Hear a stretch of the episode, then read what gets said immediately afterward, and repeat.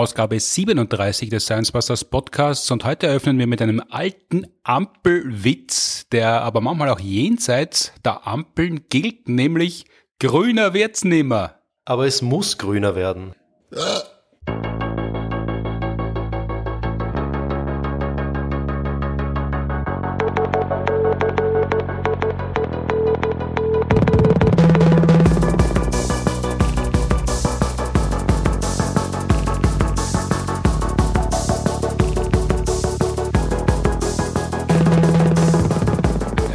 zur 37. Ausgabe des Science Busters Podcasts, produziert wie immer mit Unterstützung der Universität Graz und der TU Wien. Mein Name ist Martin Puntigam, nach wie vor. Und heute mir gegenüber sitzt zum zweiten Mal bei uns im Podcast Daniel Huppmann, Energie- und Klimaforscher vom JASA in Luxemburg-Wien. Hallo. Hallo. Heute wird es gehen ums Nachfüllen von ausgetrockneten Seen, ob man die Klimaforschung eigentlich schon einstellen kann, weil eh immer alles stimmt, was vorhergesagt wird, und ob mit dem Rauchen aufzuhören hilft gegen die Erderwärmung. Unter anderem darüber werden wir heute sprechen.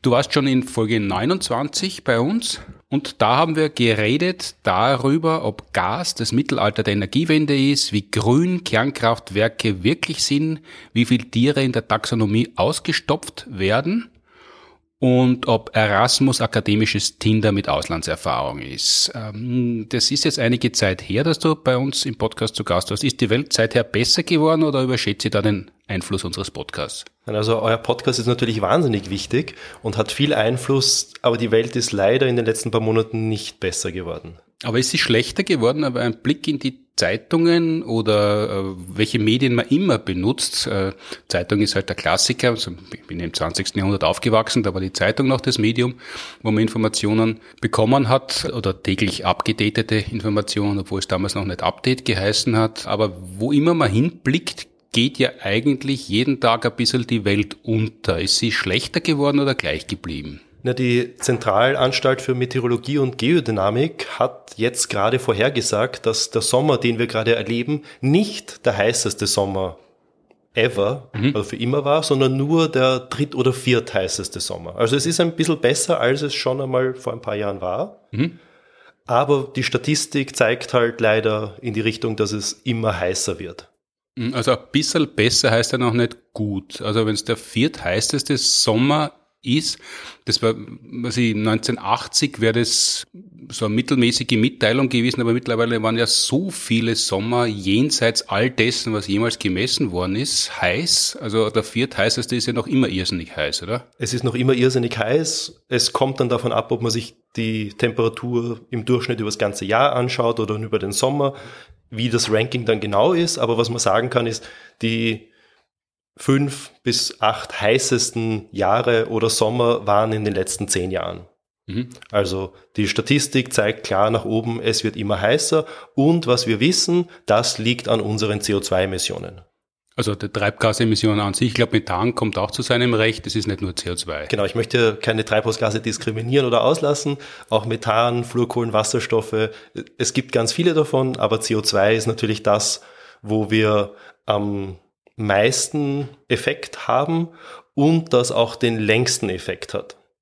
Also jede Tonne CO2, die wir heute in die Atmosphäre pumpen, bleibt dort, vereinfacht gesagt, für immer. Mhm. Methan ist nach ein paar Jahren wieder weg.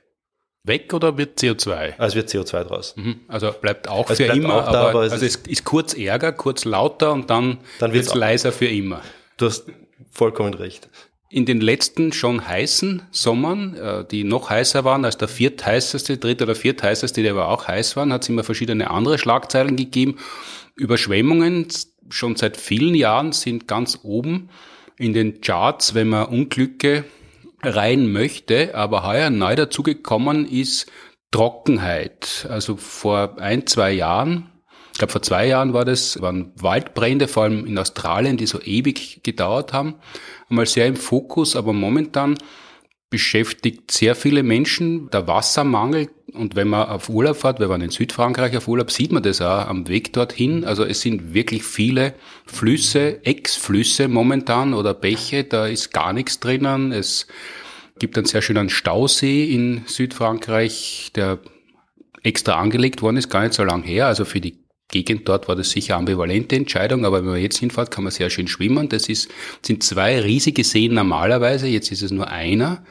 In Österreich haben Zeitungen damit getitelt, der Zicksee ist schon trocken und der Neusiedlersee ist am Weg dorthin. Was bedeutet das? Vereinfacht gesagt, das sind die Auswirkungen der Klimakrise, die ja von Weltklimarat, IPCC, von unseren Simulationsmodellen seit Jahrzehnten vorhergesagt werden. Mhm. Und wir sind jetzt an dem Punkt, wo diese Auswirkungen tatsächlich sichtbar werden für uns alle. Das ist nicht mehr etwas, was in einer Wahrscheinlichkeitsverteilung in irgendwelchen Computermodellen für die Zukunft verschwindet, sondern mhm. ist etwas, das uns tatsächlich betrifft. Was wir erleben können und was man auch sieht, ist, dass die Medien viel exakter darüber sprechen, dass auch in den Medien viel mehr Wissen da ist und dieses Wissen jetzt konkreter an die breite Öffentlichkeit weitergegeben wird. Also es sind es nicht nur Sensationsschlagzeilen, womit man ja schon seit vielen Jahrzehnten oder eineinhalb Jahrhunderten Zeitungen verkauft, wenn, wenn jetzt die ganze Zeit irgendwo See austrocknet, der Wald brennt, halbes Dorf verschüttet wird durch Murenabgänge und so, sondern das ist tatsächlich Sachverhaltsdarstellung, das ist, das ist korrekte Berichterstattung.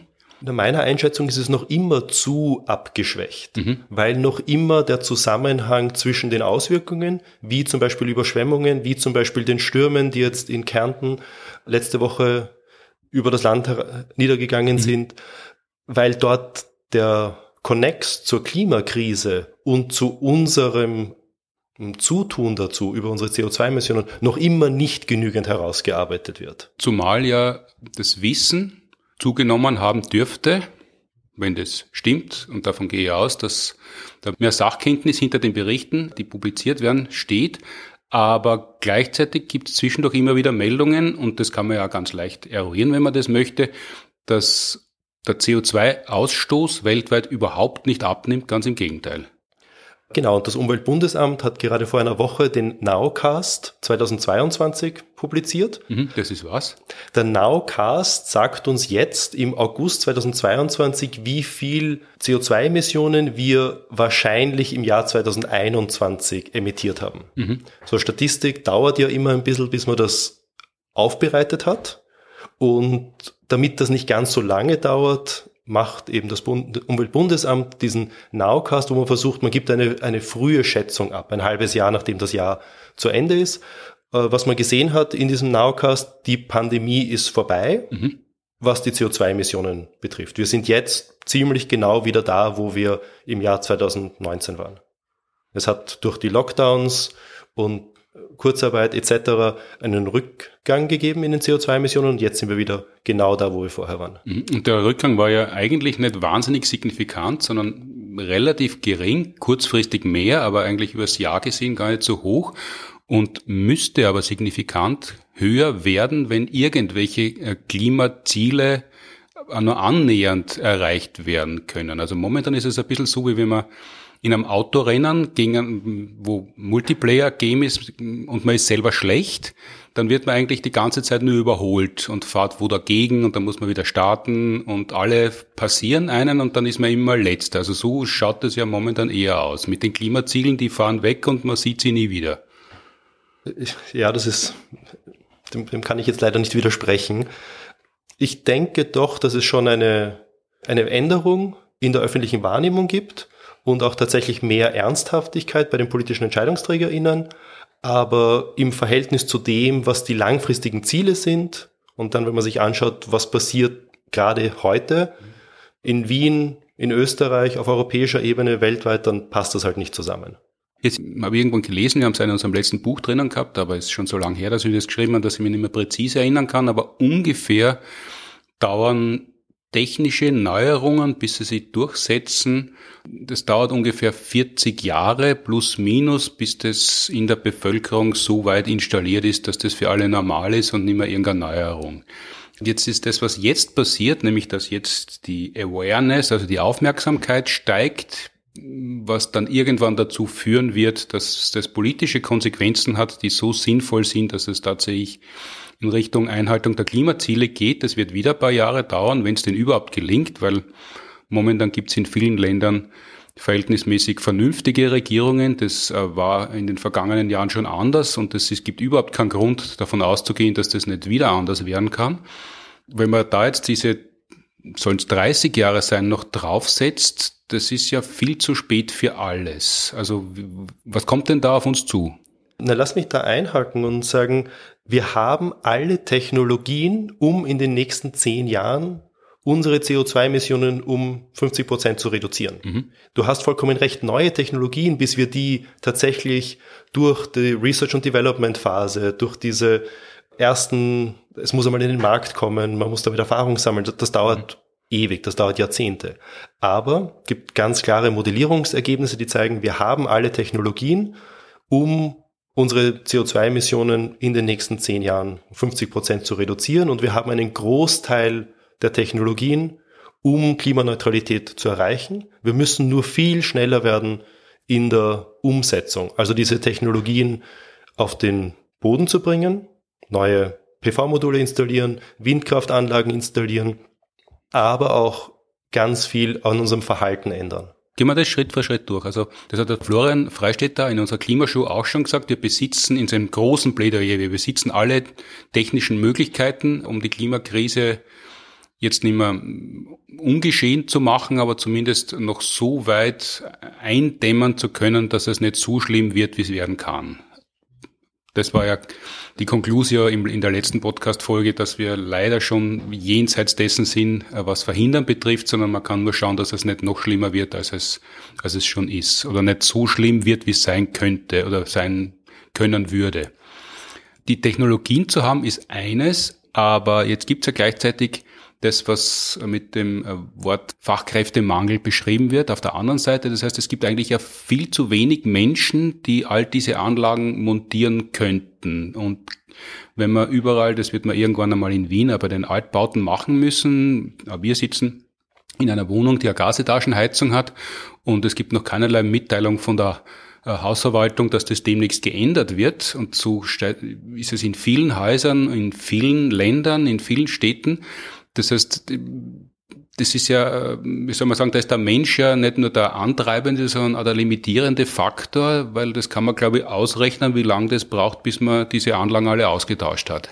Ja, ich glaube, es sind für Wien 170 pro Tag, die ausgetauscht werden müssten. Mhm. Das ist vollkommen richtig. Wir brauchen mehr Menschen, die die Energiewende, die unsere Anpassungsmaßnahmen tatsächlich umsetzen. Was es dafür aber braucht, sind die politischen Rahmenbedingungen, damit Leute die richtigen Entscheidungen treffen. Man kann jetzt nicht nur sagen, die Leute machen das Falsche, wenn die Politik nicht die richtigen Anreize setzt. Und da ist in Österreich ein bisschen was passiert. Nicht so viel, wie man gerne hätte. Es gibt noch immer kein Klimaschutzgesetz. Aber es gibt ein Erneuerbaren Ausbaugesetz, das zu 100 Prozent Erneuerbaren führen soll bis 2030. Erneuerbaren Wärmegesetz, Energieeffizienzgesetz wird diskutiert, mhm. kommt hoffentlich bald. Da ist durchaus etwas in Bewegung. Auch auf Ebene der Bundesländer kommt immer mehr. Mhm. Es ist viel zu wenig, es ist viel zu langsam, aber es kommt etwas ins Rollen. Und die Hoffnung ist, dass wenn es einmal rollt, dann wird es ein Selbstläufer. Und die Hoffnung ist berechtigt oder an der muss man festhalten, weil man eh nicht viel mehr hat? Beides. Äh, ich habe am Anfang kurz erwähnt, wir werden unter anderem darüber reden, wie man austrocknet Seen nachfüllt. Und das ist ja tatsächlich, wenn ich mich nicht äh, getäuscht habe und es richtig in Erinnerung habe, ein Plan für einen Neusiedlersee, dass man den durch einen Zufluss, ich glaube aus der Donau, von ungarischer Seite dann schon, wieder auffüllt, weil er zu wenig Wasser hat. Warum hat er denn zu wenig Wasser? Ist das wirklich ausschließlich die Klimakrise? Nein, es ist nicht ausschließlich die Klimakrise. Es kommen hier drei Aspekte zusammen. Einerseits gibt es eine natürliche Variabilität unserer Umwelt mhm. und das Wetter. Es gibt manchmal trockene, es gibt manchmal heiße Jahre. Gerade der Neusiedlersee ist ein gutes Beispiel. Zwischen 1865 und 1870 war er schon komplett ausgetrocknet und es hat genau dieselben Schlagzeilen gegeben, die es jetzt gibt mhm. mit, oh mein Gott, See trocknet aus. Was jetzt aber dazu kommt, ist, dass die Erderhitzung die Variabilität verschiebt. Mhm. Es wird tendenziell immer heißer, es wird tendenziell trockener oder kommt, dann kommen Starkregenereignisse Also im Durchschnitt kommt genauso viel Wasser runter, aber wenn es sehr lange sehr trocken ist und dann in kurzer Zeit sehr viel Wasser runterkommt, kann der Boden das nicht aufnehmen und es rinnt die Donau hinunter, mhm. gelangt damit nicht ins Grundwasser. Also das ist die natürliche Variabilität verschiebt sich zu Ungunsten des Neusiedlersees und des Zicksees und vieler anderer Seen und Flüsse auch in Ostösterreich. Mhm. Dieses viele Wasser, wenn die, wenn die Menge ungefähr dieselbe bleibt, gibt es da Ideen oder Pläne, dieses viele Wasser, das dann nicht versickern kann, sondern abrinnt, irgendwo einzufangen und dann doch zu nutzen? Oder, oder ist das einfach weg und fließt irgendwann ins Meer? Man kann da sehr viel machen mit Renaturierung, mit Rückhaltebecken. Mhm. Und das ist jetzt der dritte Punkt, auf den ich hinaus wollte unser, unsere Infrastruktur, unser Verhalten kann es halt besser machen oder noch mehr verschlimmern. Mhm. Und gerade im Burgenland gibt es halt sehr viel wasserintensive Landwirtschaft mhm.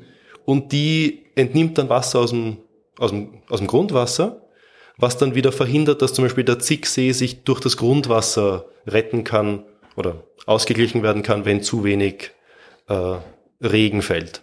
Also unsere unser Verhalten, unsere Infrastruktur hat eine Auswirkung drauf und wieder Neusiedlersee ist ein, ein lustiges Beispiel. Vor 100 Jahren hat man eine Entwässerungsmöglichkeit geschaffen, weil zu viel Wasser drinnen war. Also zuerst war er ausgetrocknet und 30 Jahre später hat man gesagt, jetzt ist zu viel, machen wir eine Entwässerungsmöglichkeit, machen wir einen Kanal mhm. und geplant waren dann sogar bis zu zehn Kanäle, um zusätzliche landwirtschaftliche Flächen zu erschließen. Und dann wieder 60 Jahre später hat man gesagt, oh je, jetzt rinnt durch diese Entwässerungsmöglichkeit zu viel Wasser aus, jetzt bauen wir eine Schleuse, um den Wasserspiegel wieder zu heben. Also da sieht man schon, der Mensch hat in den Neusiedlersee immer wieder eingegriffen, um ihn zu stabilisieren oder so zu verändern, wie man es haben möchte. Die Schwierigkeit ist immer, wie wirkt sich das dann tatsächlich aus? Und wenn man jetzt zum Beispiel Wasser aus der Donau zuleitet, dann verändert das die Chemie des Sees, es verändert die Tiere und es ist relativ schwierig abzuschätzen, ob das dann unterm Strich eher positive oder eher negative Auswirkungen haben wird. Das ist quasi das, was auf politischer Ebene schon für so viele Wahlkampfslogans gesorgt hat. Also quasi Ausländer raus. In dem Fall wäre die Donau der Ausländer, den man nicht haben möchte.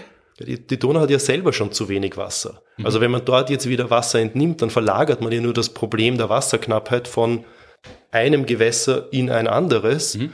und macht vielleicht versehentlich dabei noch das zweite Gewässer kaputt, weil sich eben die Chemie verändert. Jetzt ist aber der Neusiedler See mit zu wenig Wasser ausgestattet, selbst wenn man kein Donauwasser hineingeben möchte, aus guten Gründen, die es offensichtlich gibt werden die Bauern in der Gegend sagen, das ist schön und gut, aber wir haben lieber ordentliche Ernten, statt dass der Neusiedlersee als äh, Erholungsgebiet zur Verfügung steht. Wir geben unser Wasser auch nicht her, das wir äh, brauchen. Wie, wie löst man denn so ein Problem? Weil die, weil die Klimakrise wird es ja noch ein paar Jahrhunderte geben. Genau, es müssen auf zwei Ebenen ansetzen. Einerseits Anpassung. Also die Landwirtschaft wird sich an heißere Temperaturen anpassen müssen, wird sich auf hitzeresistente und weniger wasserintensive Pflanzen spezialisieren müssen. Und dann brauchen wir die Politik, die eben die Rahmenbedingungen schafft, um diesen Ausgleich herzustellen zwischen dem Tourismus, der für den Neusiedlersee sehr wichtig ist, und der Landwirtschaft, die auch wichtig ist. Das ist aber nicht etwas, was jetzt die Hoteliers und die Landwirte sich untereinander ausschnapsen können, das braucht man von oben koordinierenden Eingriff. Das klingt natürlich alles sehr schlüssig, nur es gibt regelmäßig Wahlen in Österreich. Österreich ist, ist, ist, ist eine Demokratie und da werden die äh, Parlamente gewählt und dann wählen die Parlamente die Regierungen. Aber die Auswahlmöglichkeiten sind ja doch immer begrenzt. Das heißt, die Menschen, die jetzt entscheiden sollten, was gut wäre für Gegenwart und Zukunft, die sitzen ja nicht erst seit vorgestern in der Regierungsverantwortung, sondern teilweise schon seit Jahrzehnten, zumindest die Parteien, für die sie arbeiten. Und wenn neue Parteien dazukommen, dann sind das nicht selten, ich sag's einmal, politisch unbrauchbare rechte Parteien, auf die man gern verzichten kann. Die auf jeden Fall, wenn sie, zumindest hat es die Vergangenheit gezeigt, wenn sie an die Macht kommen, nicht für Fortschritt im gesellschaftspolitischen Sinn sorgen, so wie wir uns das wünschen und vorstellen oder wie das sinnvoll wäre. Das heißt, woher soll denn diese politische Entscheidungsführung kommen? Das ist eine gute Frage. Sie muss trotzdem von der Bevölkerung kommen. Und deswegen halte ich die Medienarbeit total wichtig, auch diesen Podcast, weil du vorhin gefragt hast, was ist die Auswirkung dieses Podcasts. Die Leute müssen die Zusammenhänge verstehen und dann nach oben signalisieren, Moment, ihr, ihr repräsentiert nicht die Prioritäten, die wir für uns selber sehen. Und wir leben in einer Demokratie und ich glaube, wir sind uns auch einig, dass wir das nicht ändern wollen, dass das schon die, die beste der möglichen Formen ist. Und ich glaube auch, dass es einen Wandel in der Bevölkerung gibt, dass es einfach immer mehr ein Thema wird. Die Schwierigkeit ist, dass wir als Menschen generell nicht gut sind, statistische Zusammenhänge zu verstehen. Mhm. Also es wird immer heißer und dann gibt es einen Effekt, der nennt sich Shifting Baselines. Also es, es war ja eh immer schon heiß. Es ist zwar jetzt unangenehm, aber es wird, es war ja früher auch irgendwann einmal heiß. Und der Neusiedler See war ja auch irgendwann einmal ausgetrocknet. Und das stimmt.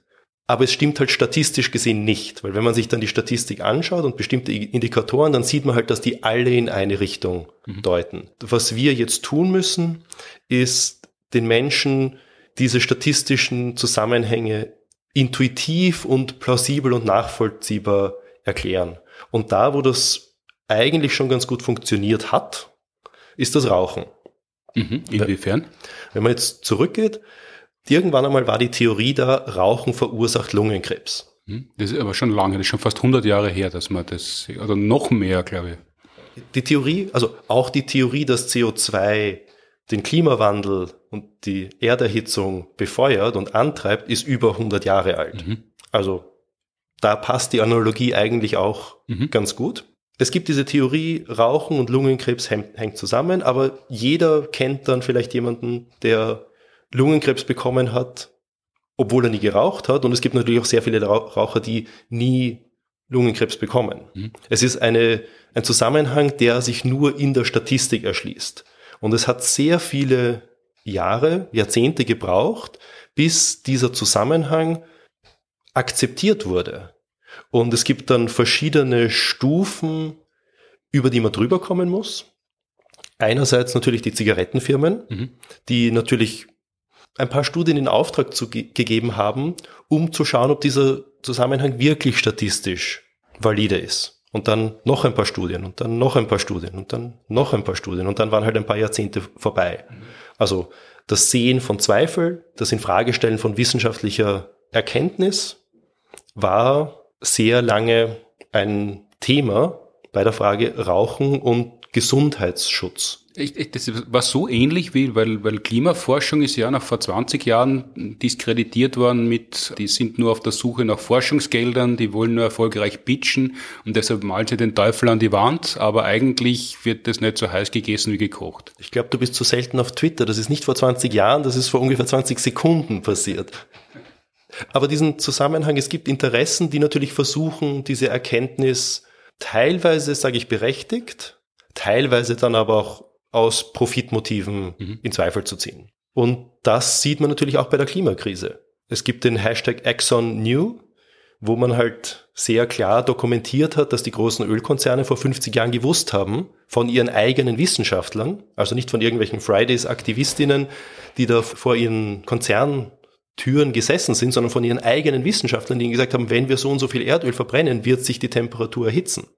Und die Manager und das braucht man nicht gendern, weil das waren wahrscheinlich wirklich zu 99,9 Prozent Manager, die haben gesagt, okay, aber wir machen es halt trotzdem, weil viel Geld drinnen ist. Mhm. Also ein aktives, bewusstes Missachten der Risiken, die auch vor 30, 40 Jahren klar waren bei der Klimakrise und auch beim Rauchen diese vielen Hitzetoten, die es mittlerweile ja gibt, das sind ja wirklich sehr viele Menschen schon, die äh, Hitzewellen nicht mehr überleben, die kann man direkt in Verbindung bringen mit Missachtung von wissenschaftlichen Erkenntnissen vor einem halben Jahrhundert? Ich würde jetzt sagen, nicht in einem strafrechtlichen Sinn, aber in einem statistischen Sinn auf jeden Fall. Durch die Corona-Pandemie weiß jetzt, glaube ich, jeder, was das Wort Übersterblichkeit bedeutet. Und das sieht man halt auch bei Hitzewellen ganz eindeutig. In Wien zum Beispiel hat man sich jetzt Zahlen angeschaut in der Woche vom 18. bis zum 24. Juli, wo es auch sehr heiß war. Da sind 335 Menschen über 65 gestorben. Mhm. Und wenn man sich die Jahre davor anschaut, wo es halt nicht genau in dieser Woche so heiß war, waren es unter 250. Also man sieht da einen, einen klaren Ausreißer. Es ist jetzt nicht so, dass man bei jeder einzelnen Person sagen kann, das war die Hitze und das war nicht die Hitze, aber man sieht in der Statistik, dass es offensichtlich einen Zusammenhang gibt zwischen es ist sehr heiß und vor allem Menschen über 65 packen es dann halt einfach von der, also gesundheitlich nicht. Das mhm. ist ja so ein Variabilitätsgegenargument. Die Bevölkerung altert halt. In früheren Jahren hat es halt noch nicht so viele Menschen über 65 gegeben. Die sterben dann halt häufiger heutzutage. Und das müsste man sich dann Statistik wirklich durchrechnen. Und da gibt es ja auch Klimagesundheit als einen wachsenden Wissenschaftszweig, wo es genau um solche Sachen geht. Ähm, es ist einmal ein grober statistischer Zusammenhang, den man sieht, und jetzt muss man es natürlich statistisch sauber auswerten, wie hängt das zusammen. Aber es ist halt so wie mit diesen anderen Indikatoren, die ich vorhin angesprochen habe. Ist es jetzt der heißeste Sommer, das heißeste Jahr, steigt die Zahl der Hitzetage, sinkt die Zahl der Eistage. Alle diese Indikatoren, die man sich anschaut, deuten halt immer in dieselbe Richtung. Ich habe das jetzt eh nicht angezweifelt, aber ist das ungefähr der Mechanismus, den man sich vorstellen kann, sowohl bei der Klimaforschung als auch damals, wie man versucht hat, das Rauchen dingfest zu machen, dass halt einfach Daten angezweifelt werden und da muss man noch einmal nachschauen. Das ist, das ist eigentlich so fast in, in einer, wie in einer Diskussion mit Esoterikerinnen, die ja, wenn ein Argument widerlegt ist, das nächste bringen und man hat natürlich nicht alle Studien auf der Pfanne und irgendwann einmal gibt man auf, weil es eh keinen Sinn hat. Ja, und gerade die sozialen Medien geben dem natürlich einen sehr fruchtbaren Boden, wo man sich dann gegenseitig in seiner Skepsis bestärken kann. Mhm. Und dann gibt's viele WissenschaftlerInnen, viele Medien, Menschen, JournalistInnen, die da wirklich großartige Arbeit machen und versuchen, mit Fakten dem entgegenzutreten. Wenn wir jetzt zurückkommen zum Vergleich Rauchen und Klimakrise. Beim Rauchen war es ja letztlich so, solange man den Abhängigen oder den Süchtigen die Therapievorschläge überlassen hat, ist man keinen Schritt weitergekommen. Letztlich haben eigentlich nur drakonische gesetzliche Maßnahmen dafür sorgen können, dass es besser geworden ist. In Österreich wird gern noch immer von Rauchverbot geredet, weil es gern geframed wird, was eigentlich ja nicht Raucherschutzgesetze sind. Wenn man das vergleichen möchte mit der Erderwärmung, was wäre denn da notwendig, dass man ähnlich erfolgreich sein kann? Weil es rauchen ja noch immer sehr, sehr viele Menschen auf der ganzen Welt, aber es werden halt weniger. Es geht um einen sozialen Shift. Also Rauchen vor 20 Jahren und wahrscheinlich als du in der Schule warst, war das halt das coole Ding, was jeder gemacht hat. Mhm. Und meine Wahrnehmung ist, dass das wesentlich zurückgegangen ist im Vergleich zu damals. Es ist einfach sozial etwas, das, das macht man, aber es ist nicht mehr etwas, was diesen, dieses Statussymbol ist. Mhm.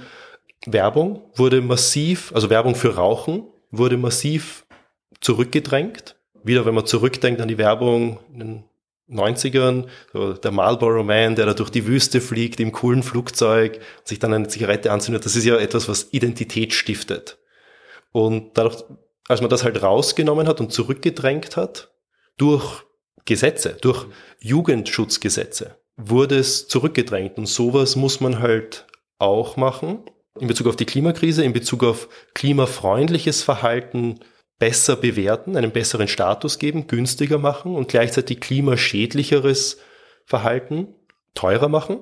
Das ist halt immer mal das Einfachste, was man ja auch bei den Zigaretten mit der Tabaksteuer hat. Mhm. Also im Endeffekt eine Strafsteuer auf Leute, die rauchen wollen, weil wir eben wissen, dass es gesellschaftliche Schäden über die einzelne Person hinaus hat.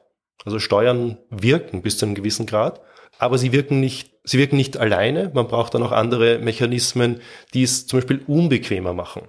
Dass man sagt, es ist schwieriger, an Zigaretten zu kommen, was halt wieder bei Jugendschutz ein, ein Hebel sein kann. Jetzt ist ja bei Rauchen der Zusammenhang ziemlich direkt zwischen Rauchen und Erkrankung oder Rauchen und Belästigung. Das ist ja sehr unmittelbarer Zusammenhang.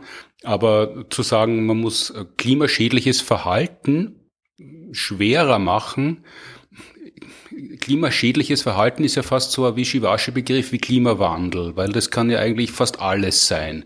Weil wenn jemand äh, statt einem Verbrennungsmotorauto äh, E-Mobil kauft, ist das nominal gut, aber solange der Strom, mit dem er das Auto tankt, von einem Kohlekraftwerk kommt, ist, ist ja der Unterschied eigentlich minimal und trotzdem kann der mit einem E-Mobil ein sehr gutes Gewissen haben und kann damit prahlen. Und das ist ja nicht weniger klimaschädlich.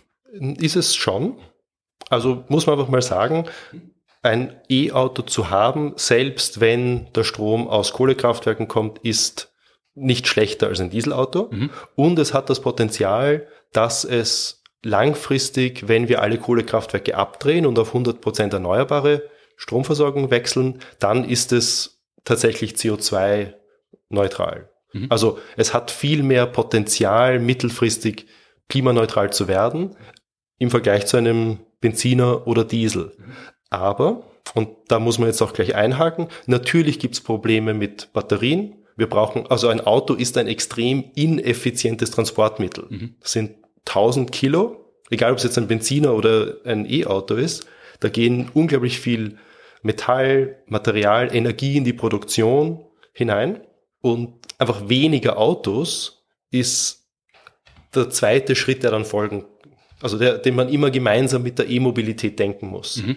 Wir brauchen weniger Autos und die, die dann noch fahren, sind bitte E-Autos. Mhm. Aber das ist eigentlich überhaupt nicht der Weg, wenn man die Werbung sich anschaut. Also das ist ganz analog zur Alkoholwerbung. Noch vor 20 Jahren, oder sagen wir es so, vor, vor 30 Jahren war es in Fußballstadien noch üblich, dass, dass Alkohol ausgeschenkt worden ist. Das ist irgendwann einmal verboten worden und über die Jahrzehnte ist es dann dazu gekommen, dass vor Fußballsendungen im Fernsehen auf einmal Werbung gemacht wird für alkoholfreies Bier und mittlerweile ist das ganz normal.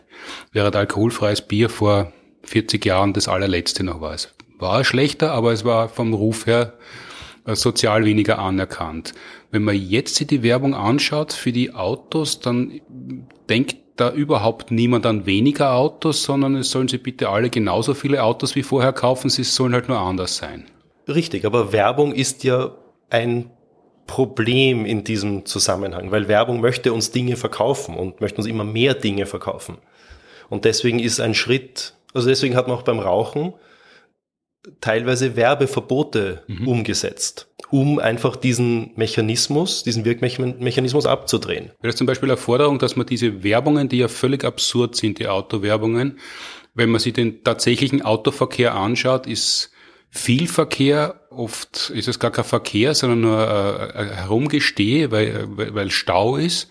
Es ist oft auch gefährlich. Viele Menschen überleben das nach wie vor nicht oder sind zumindest verletzt nach einer Autofahrt während die Autowerbung suggeriert, du fährst durch Landschaften, in die viele Menschen überhaupt nie in ihrem Leben kommen, aber völlig allein und unbehelligt und kannst dort Landschaft und Autofahren genießen und störst niemanden damit. Vielleicht braucht man jetzt kein Verbot der Autowerbung, aber so wie auf den Zigarettenpackerl ein Pickel drauf, wo halt draufsteht, Achtung, so schaut die Realität aus. Und dann kommt ein Bild von der A23 Südosttangente in Wien um 8 Uhr in der Früh, wo sich's halt staut. Um den Leuten diesen Disconnects, also diese Verschiebung zwischen der Realität und dem, was die Werbung verkauft, bewusster zu machen. Mhm, weil Zigarettenwerbung verbieten hat auch lang gedauert, aber war eben, da hat man Zigarettenwerbung verboten und dann hat es sie nimmer mehr gegeben. Wenn man jetzt Autowerbung verbieten würde, dann würden wir ja Werbung für E-Mobile und alles verbieten. Das ist wahrscheinlich noch schwieriger durchzusetzen und eben auch nicht ganz so zielsicher, weil es ein bisschen ein anderes Gebiet ist. Ich, ich glaube auch nicht, dass jetzt ein Verbot der Autowerbung per se der richtige Schritt ist. Mhm. Das wollte ich jetzt nicht argumentieren. Ich wollte nur auf die Parallele hinweisen, wie Werbung unsere Identität und unser Selbstverständnis beeinflussen kann und uns eben dazu bringt, Sachen zu tun, die vielleicht für uns selbst und auch gesellschaftlich nicht wirklich optimal sind.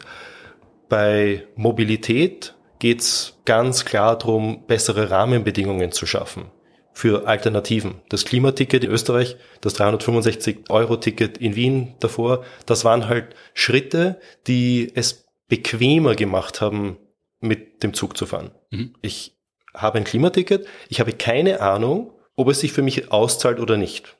Und es ist mir eigentlich auch egal, es ist so, ich, es ist irgendwo in der Größenordnung, wo es sich wahrscheinlich auszahlt, plus minus 50 Euro. Mhm. Aber ob es jetzt wirklich mehr ist oder nicht, ist nicht mehr der entscheidende Faktor. Es ist einfach wahnsinnig bequem. Ich gehe irgendwo hin. Ich war für eine Konferenz oder für einen Workshop in Innsbruck. Ich kann dort einfach in den Bus einsteigen. Ich war in Zell am See, jetzt übers Wochenende mit Freunden. Ich kann dort einfach in die Bimmelbahn einsteigen und brauche nicht drüber nachdenken, brauche ich da jetzt ein extra Ticket oder nicht. Es ist diese Bequemlichkeit, die den entscheidenden Unterschied machen kann bei diesem Umstieg von autobasierter Mobilität auf Alternativen. Das, was ja dann den Erfolg von so vielen Elektrogeräten ausmacht, nämlich dass, dass sie leicht erschwinglich sind, also leicht erschwinglich, leicht erschwingbar und leicht bedienbar sind, das wäre auch ein, einer der Schlüssel zu klimafreundlicherem Verhalten. Richtig, und wenn man sich die Initiativen anschaut, zum Beispiel den Klimafahrplan der Stadt Wien, da kommt das ja genau vor. Da geht es darum, bessere Infrastruktur zu schaffen, neue Möglichkeiten. Der Bund, also Bundesregierung fördert den Ausbau der Fahrradinfrastruktur. Alle diese Sachen passieren ja schon. Sie passieren nur zu langsam und oft passiert dann lokal ein Schritt vor, ein Schritt auf die Seite und drei Schritte nach hinten. Das klingt ja fast wie Tanzkurs, wie der Anfängerkurs, wenn man Rumba-Einführung bekommt. Wie, wie schaut das konkret aus an einem Beispiel? Ein Schritt vor, ein Schritt auf die Seite, drei Schritte zurück.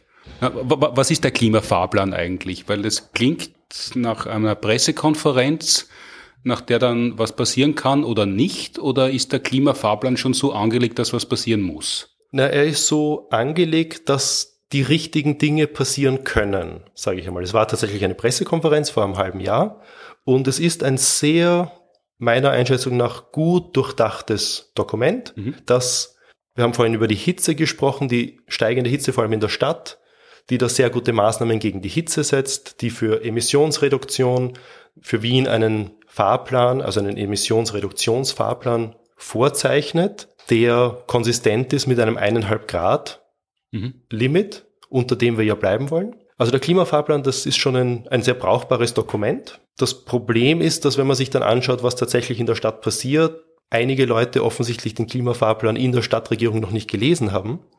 Und weil du eben dieses, wo sieht man ein Schritt vor, ein Schritt zurück, passiert jetzt gerade auf der Wagramer Straße in Wien. Da wird ein neuer Radweg gebaut, das hat dort schon einen gegeben, der war zu schmal, das soll jetzt verbreitert werden. Das ist eine gute Sache, eben sichere Infrastruktur schaffen, damit Leute sich trauen, aufs Fahrrad zu setzen und zu sagen, es ist bequem. ich brauche jetzt keine Angst haben, von einem Auto, von einem Lastwagen überfahren zu werden, sondern ich fühle mich sicher, mit dem Fahrrad in die Arbeit zu fahren, zum Sport, zu Freunden etc. Was jetzt aber gerade auf der Wagramer Straße passiert, das ist eine sechsspurige Ausfallsstraße und anstatt dass man eine von diesen sechs Spuren in einen Radweg umbaut, was halt eine sehr kosteneffiziente Möglichkeit wäre, wird tatsächlich gerade der Grünstreifen auf der Wagramer Straße zubetoniert. Also auf der einen Seite sagt man, ja, wir wollen sanfte Mobilität fördern, mhm. aktive Mobilität, aber man darf den Autos auf keinen Fall Platz wegnehmen. Es müssen da weiterhin sechs oder noch mehr Spuren verfügbar sein und dann betoniert man halt den Grünstreifen zu. Und wenn man sich aber den Klimafahrplan anschaut, da steht drinnen, wir müssen Bodenversiegelung stoppen, wir müssen mehr entziegeln, weil das gegen die Hitze in der Stadt wahnsinnig wichtig ist. Wir müssen mehr Bäume pflanzen. Man, man darf den Autos keinen Platz wegnehmen, da müssen weiterhin sechs Spuren für den Autoverkehr reserviert sein und den, den Grünstreifen den betoniert man halt im Zweifelsfall zu, weil der ist der mit der kleinsten Lobby. Aber wenn man sich den Klimafahrplan anschaut, da steht drinnen, es soll Bodenversiegelung gestoppt werden, es soll entsiegelt werden, es sollen Bäume gepflanzt werden, 24.000 Bäume.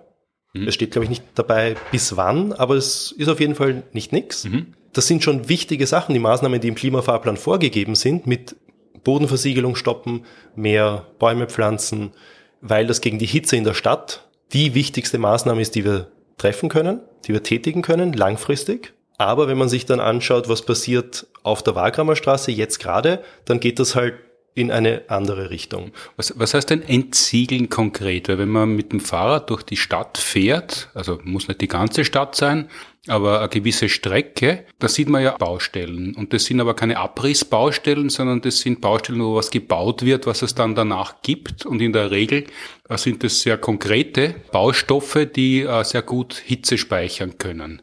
Genauso wie Autos offensichtlich, was ich gelesen habe in der Vorbereitung, das hat mich sehr erstaunt, dass, dass, dass stehende Autos noch einmal schlimmer sind als leere Straßen. Ja, äh, das Auto ist tatsächlich der Buhmann der Klimakrise. Es mhm. tut mir jetzt auch ein bisschen leid. Ich meine das nicht persönlich gegen die Autos, aber du hast vollkommen recht. Sie, sie erhitzen sich noch mehr als einfach nur eine Betonfläche und geben das dann in der Nacht wieder ab. Also sie verhindern, dass unsere Straßen sich in der Nacht abkühlen. Also das heißt, weil das Auto wie eine Decke die Abkühlung der Straße verhindert, so wie man im Winter einen Wintermantel anzieht, damit man warm bleibt, so ist das Auto quasi ein zusätzlicher Pullover für die Straßen? Da kann ich jetzt keine sinnvolle Antwort drauf geben, vielleicht. Ich habe mir das auch nicht im Detail angeschaut. Ich weiß nur, eine Straße, wo viele Autos stehen, wird noch heißer als eine Straße, die einfach nur so asphaltiert ist. Warum das jetzt so ist, kann ich, kann ich nicht sinnvoll beantworten. Aber Autos, die auf der Straße stehen, werden einfach heiß und führen zu noch mehr Erhitzung. Mhm.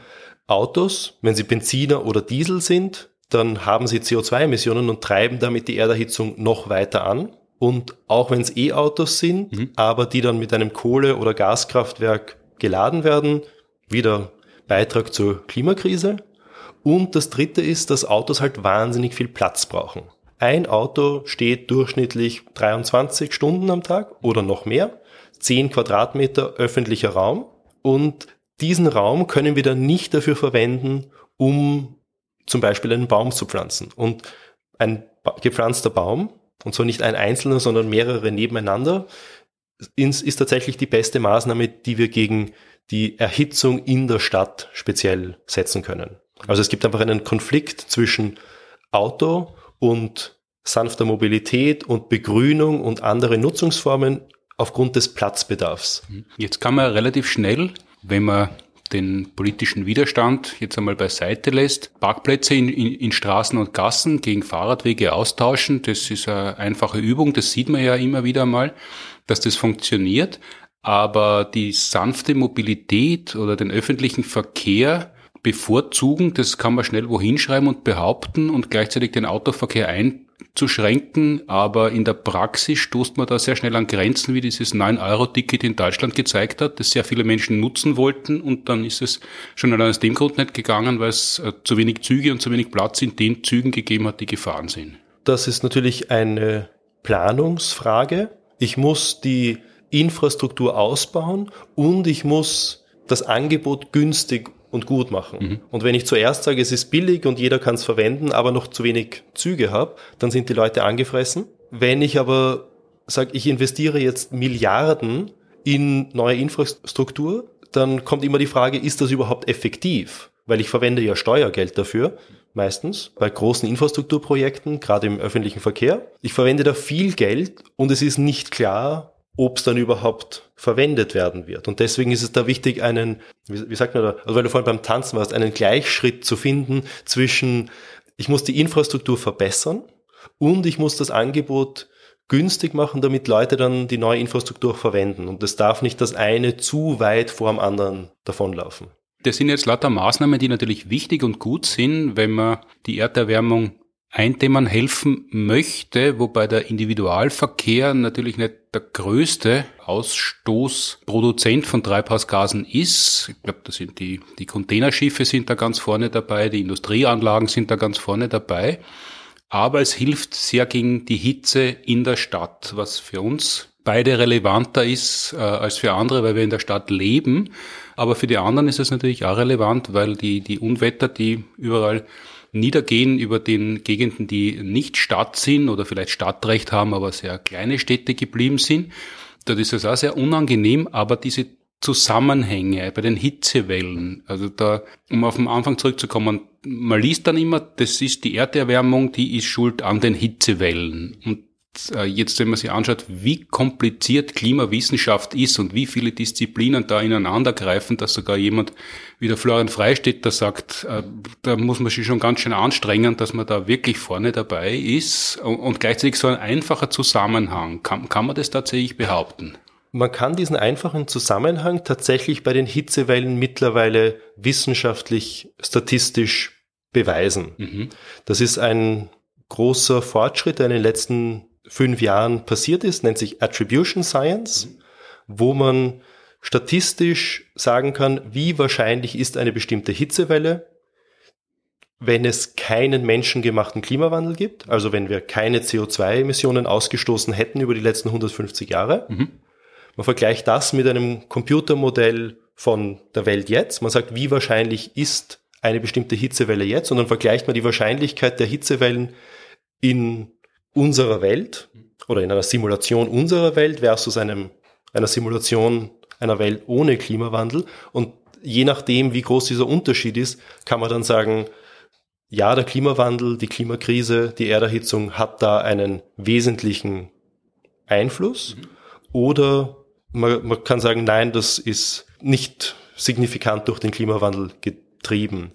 Es gibt da eine Organisation, die das macht, das nennt sich die World Weather Attribution mhm. Organization. Die haben auch eine Website, wo sie regelmäßig sich große Hitzeereignisse anschauen und dann ausrechnen, ist das jetzt durch, den, durch die Erderhitzung angetrieben oder nicht. Mhm. Was wäre ein großes Hitzeereignis? Was kann man sich unter dem vorstellen? Das letzte, was sie sich angeschaut haben, war Großbritannien, 18. und 19. Juli, also jetzt ein paar Wochen her. Das war das erste Mal in Großbritannien, dass Temperaturen über 40 Grad gemessen wurde. Das ist ein... Ist beachtlich für Großbritannien. Genau, weil dort regnet es ja immer, habe ich gedacht. Zumindest beim Asterix hat es dort immer geregnet. Ja, die Leute, die dort leben über das ganze Jahr, beschweren sich wirklich, dass es oft regnet, aber dass die Sommer schon sich deutlich verändert haben in den letzten Jahren. Genau, das ist etwas, was man beobachtet, wenn man dort wohnt. Ah, okay, jetzt wird es ein bisschen wärmer, hm. bisschen trockener. Und dieses Jahr hat es eben eine Hitzewelle gegeben, eine große Trockenheit. Und diese ForscherInnen von der World Weather Attribution Organization haben jetzt das analysiert und haben gesagt, eine Hitzewelle dieser Art mhm. wäre in Großbritannien ohne Erderhitzung, ohne CO2-Emissionen statistisch gesehen unmöglich. Mhm. Also, also, also so konkret kann man schon Aussagen treffen? Ja, bei Hitze, weil die Computermodelle für Hitze mittlerweile so gut sind und weil es halt leider auch so viele Hitzewellen gibt, mhm. dass man diesen statistischen Zusammenhang herstellen kann.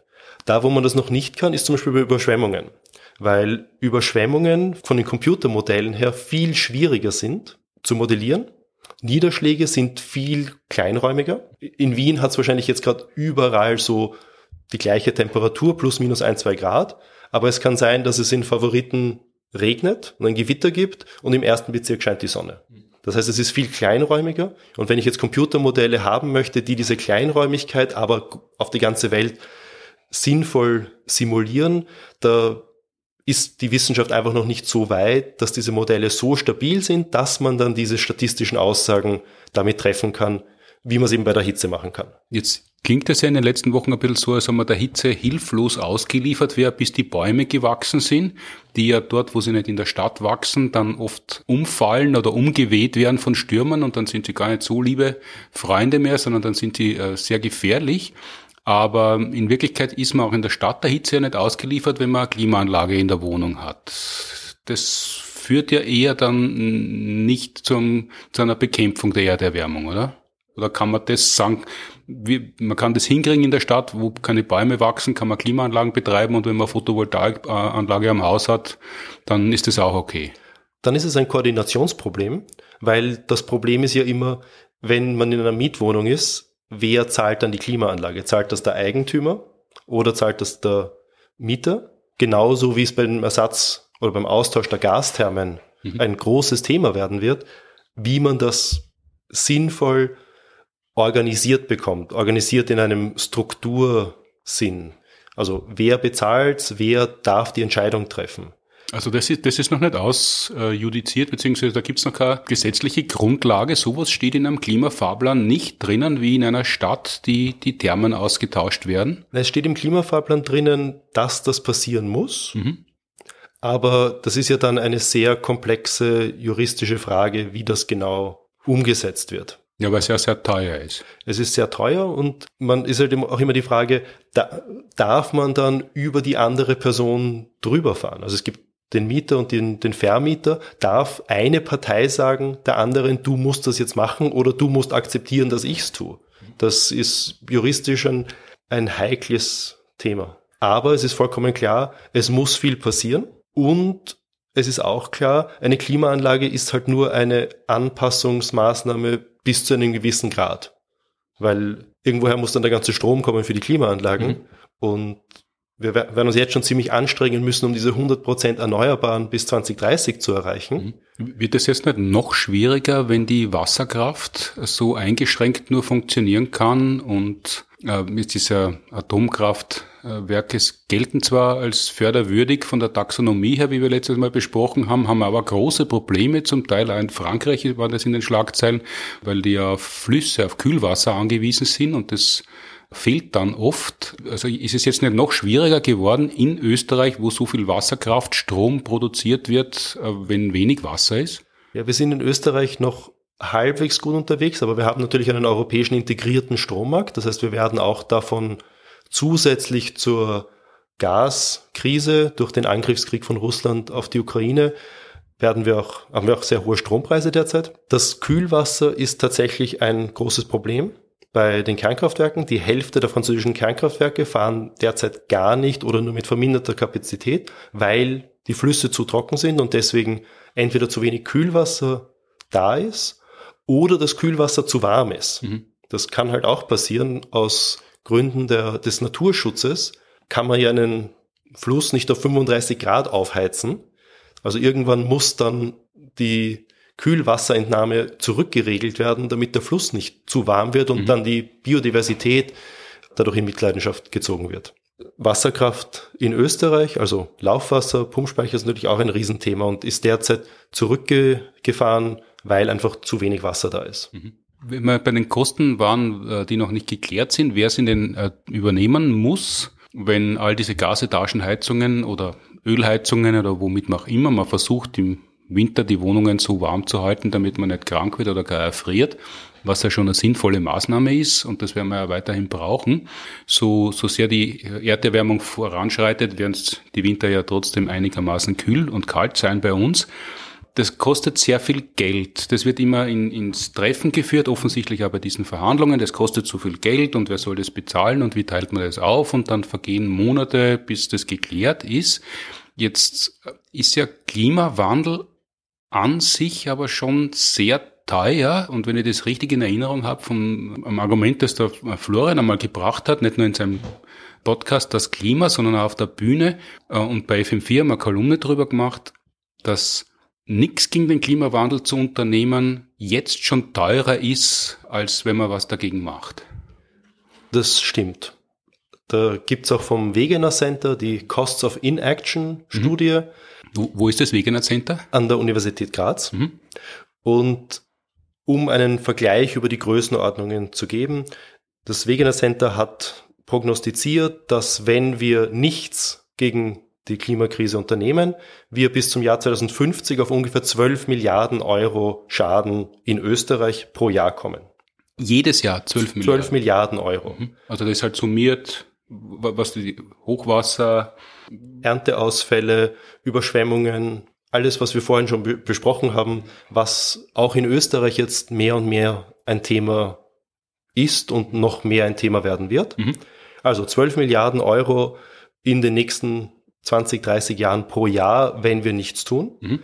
Im Vergleich dazu, wenn wir jetzt in sinnvolle Anpassung und Vermeidung investieren, sind wir in der Größenordnung eine Milliarde Euro pro Jahr. Also da ist schon ein ziemlicher Unterschied. Und dann, um noch einen Referenzpunkt zu geben, wir geben derzeit 5 Milliarden Euro für klimaschädliche Subventionen aus. Also wir geben derzeit fünfmal so viel Geld aus, wir als der österreichische Staat, fünfmal so viel für klimaschädliches Verhalten, als wir brauchen würden, um die richtigen Maßnahmen zu setzen. Also es ist nicht so sehr ein Problem, dass zu wenig Geld da ist mhm. und dass es zu wenig oder dass es zu viel kostet, jetzt die richtigen Maßnahmen zu setzen. Es ist ein politisches Problem, dass eben die Entscheidungsprozesse lange dauern und dass nicht alle politischen Parteien sich einig sind, wohin die Reise gehen soll. Und es ist dann eben ein Problem, so wie dieses Mieter-Vermieter-Problem in der tatsächlichen Umsetzung. Du hast vorhin den Fachkräftemangel schon angesprochen. Diese praktischen Probleme, aber die sind alle lösbar, denke ich. Mhm. Das heißt, wenn man, das ist natürlich nicht Spielgeld, äh, aber virtuelles Geld, das tatsächlich aber ausgegeben werden muss. Sollen es 10 Milliarden sein, sollen es 14 Milliarden sein, da gibt es sicher eine Schwankungsbreite. Aber wenn man diese 12 Milliarden als Summe nimmt, die aufgebracht werden muss, also das Geld, das weg ist, dann kann man ja weiterhin sogar diese 5 Milliarden schlechte Subventionen ausgeben und trotzdem noch sieben Milliarden für das Gegenteil, um das wieder einzudämmen, zu investieren. Na, einfacher wäre es natürlich, dass man es anders macht und dass man diese fünf Milliarden Euro verwendet für, also dass man die einfach einstampft und stattdessen sinnvolle Dinge macht. Und wenn ich noch einmal auf die Allegorie oder diesen Vergleich mit dem Rauchen zurückkommen mhm. darf, man hat ja gesehen bei der Einführung des Rauchverbots in der Gastronomie, dass wir eine halbherzige Maßnahme umgesetzt haben. Mhm. Aus Bedenken der Politik, wir dürfen nicht zu ambitioniert sein. Man hat gesagt, okay, wir machen dann geteilte Raucher- und Nichtraucherbereiche. Das waren hohe Investitionskosten für die Gastronomie. Und ein paar Jahre später hat man gesagt, das hat eigentlich nicht funktioniert. Und dann hat man eh erst wieder auf ein generelles Rauchverbot zum Nichtraucherschutz umsteigen müssen. Und ich glaube, das ist die Lehre, die wir hier auch für die Klimakrise mitnehmen können. Es ist wesentlich sinnvoller und wesentlich billiger, möglichst schnell, möglichst weit zu springen und nicht dieses klein-klein hier und da, wo man eh schon weiß, dass man in drei Jahren wieder nachbessern wird müssen, zu machen. Zumal das ja bei den Raucher- und Nichtraucherbereichen so war, das waren ja keine Nichtraucherbereiche, sondern es hat halt einen Bereich gegeben, der total verraucht war und der andere war ein bisschen weniger verraucht.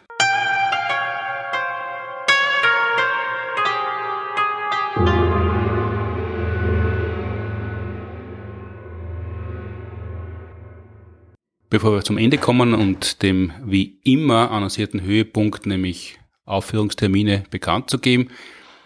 Jetzt haben wir über all das, was ich am Anfang angekündigt habe, tatsächlich gesprochen, über Rauchen, austrocknende Seen und Klimaforschung und wie die umgehen kann mit ihren self-fulfilling prophecies, was ja einigermaßen frustrierend sein muss, wenn man das schon seit Jahrzehnten weiß und äh, immer nur sitzt und sagt, habe ich ja gesagt. Also das ist so wie bei Verwandtentreffen wenn jemand eh recht gehabt hat, das ist trotzdem der Verwandte, der jahrelang schon auf die Nerven geht, weil er immer recht hat.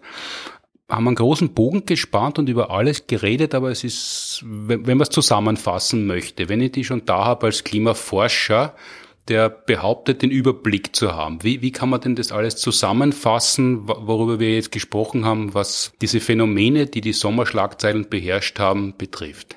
Ja, ne, zum Glück gibt's ja den IPCC-Bericht, also den Weltklimarat, der alle paar Jahre diese großen Berichte schreibt. Und da ist gerade vor einem halben Jahr der sechste Sachstandsbericht rausgekommen. Und da gibt es im Buch zum Thema Anpassung ein eigenes Kapitel über Europa, mhm. wo sie sich speziell angeschaut haben, was sind die vier Schlüsselrisiken für Europa. Und das sind genau die Sachen, die wir jetzt schon angesprochen haben. Es ist einerseits Hitze und damit verbunden vor allem Gesundheitsrisiken für uns Menschen und für Umwelt. Das zweite ist Produktivitätsverlust in der Landwirtschaft. Das haben wir ein bisschen angesprochen mit den Anpassungsmaßnahmen, die halt notwendig sein werden, wenn man, wenn es zu heiß wird für die Pflanzen, mhm. die wir derzeit anbauen. Das dritte Risiko ist die Wasserknappheit. Haben wir jetzt beim Neusiedlersee diskutiert, bei den Atomkraftwerken in Frankreich, die nicht laufen können, weil die Flüsse zu wenig Wasser haben, bei der fehlenden Wasserkraftleistung in Österreich. Und das vierte Thema sind dann Überschwemmungen und die damit verbundenen Risiken für unsere Infrastruktur. Also da, wo diese 12 Milliarden Euro Kosten, wenn wir nichts tun, mhm. zu einem großen Teil herkommen, ist tatsächlich, wenn unsere Eisenbahnen, unsere Autobahnen, Straßen weggeschwemmt werden, wenn Stromleitungen umfallen. Also alles das, was wir auch bildlich vielleicht vor uns haben als Auswirkungen von Naturereignissen, das ist dann das, das vierte große Risiko rund um die Überschwemmungen. Mhm. Es ist ja eigentlich kein Risiko mehr, sondern es sind ja schon fast verbindlich eintretende Ereignisse, wenn man sie den heurigen Sommer Revue passieren lässt. Ja, und das wäre vielleicht auch etwas, wo wir dann mal eine Folge drüber machen könnten, über den Risikopropeller. Weil es ist ja nicht so, dass das Risiko per se das Problem ist. Das Problem entsteht dann, wenn wir ein Risiko haben, das sich realisiert und wenn wir schlecht darauf vorbereitet sind, wenn unsere Resilienz nicht ausreichend ist auf die Art und Weise oder das Niveau des Naturereignisses, auf das wir treffen. Mhm. Und da gibt es im IPCC ein eigenes Kapitel dazu. das eben diesen Risikopropeller und diese Art und Weise, wie man das klassifizieren kann, sich genau anschaut. Mhm. Warum heißt es Risikopropeller? Weil es drei Dimensionen gibt, aber das heben wir uns für eine andere Folge auf. Wenn man es aufzeichnet, dann schaut das aus wie ein Propeller. Mhm. Aber vielleicht für die Leute, die eben diese vier Hauptrisiken für Europa mehr interessiert, dein Science Busters Kollege Florian Freistetter hat ja gemeinsam mit Claudia Frick einen Podcast Das Klima. Und da gibt's eine eigene Folge, wo sie sich dieses Kapitel 13 des sechsten Sachstandsberichts Arbeitsgruppe 2 genau anschauen. Und da diskutieren sie auch mit Birgit Bedner-Friedl, die die koordinierende Leitautorin dieses Kapitels im Bericht war. Also die Expertin für dieses Thema und da gehen sie alle diese Schlüsselrisiken und wie man dazu kommt und wie wir uns anpassen können, noch genauer und wissenschaftlicher durch, als wir zwei das jetzt gemacht haben. Mhm, das ist der Sonderservice von den beiden mit Gästen äh, für alle, die keine Lust haben, den Sachstandsbericht zu lesen. Und das sind ja weltweit, äh, glaube ich, fast alle.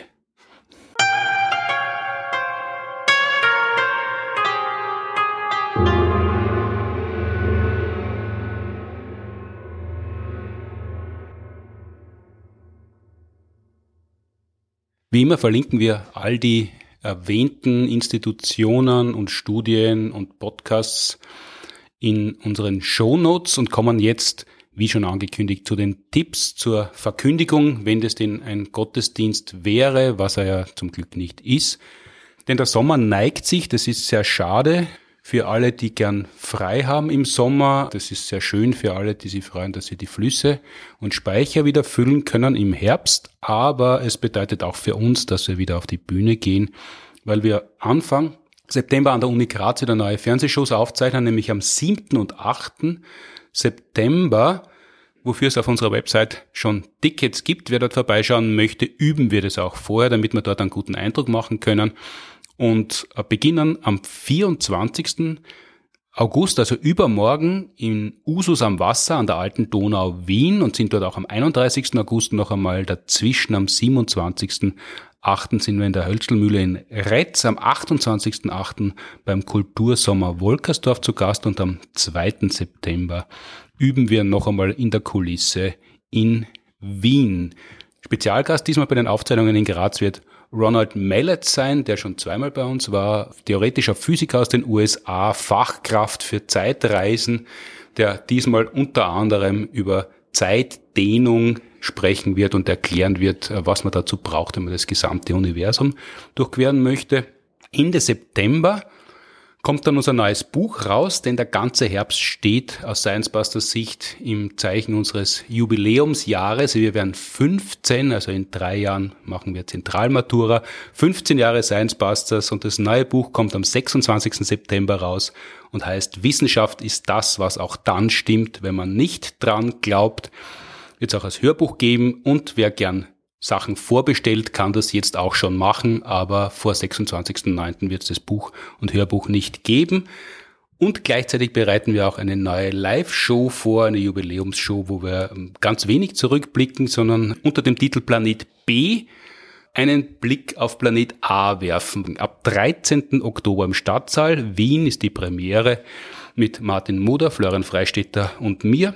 Alle Links, Hinweise, Studien und so weiter, wie gesagt, in den Shownotes. Fragen zur heutigen Folge noch rund um Klimawandel und andere Fragen, die wir beantworten sollen und hoffentlich können bitte an podcast.sciencebusters.at oder über Instagram oder Facebook gern als Audiofile, dann spielen wir auch wieder mal eine Frage ein und beantworten die dann das nächste Mal, wenn der Daniel wieder äh, zu Gast ist, was wir uns jetzt schon lose ausgemacht haben mit dem Risikopropeller, auf den ich schon sehr gespannt bin. Danke an die TU Wien und die Uni Graz für die Produktion des Podcasts beziehungsweise die Unterstützung desselben. Produzieren müssen wir es eh selber. Danke fürs Zuhören, Streamen, Downloaden, Abonnieren, Bewerten und Empfehlen. Danke vielmals, Daniel Huppmann.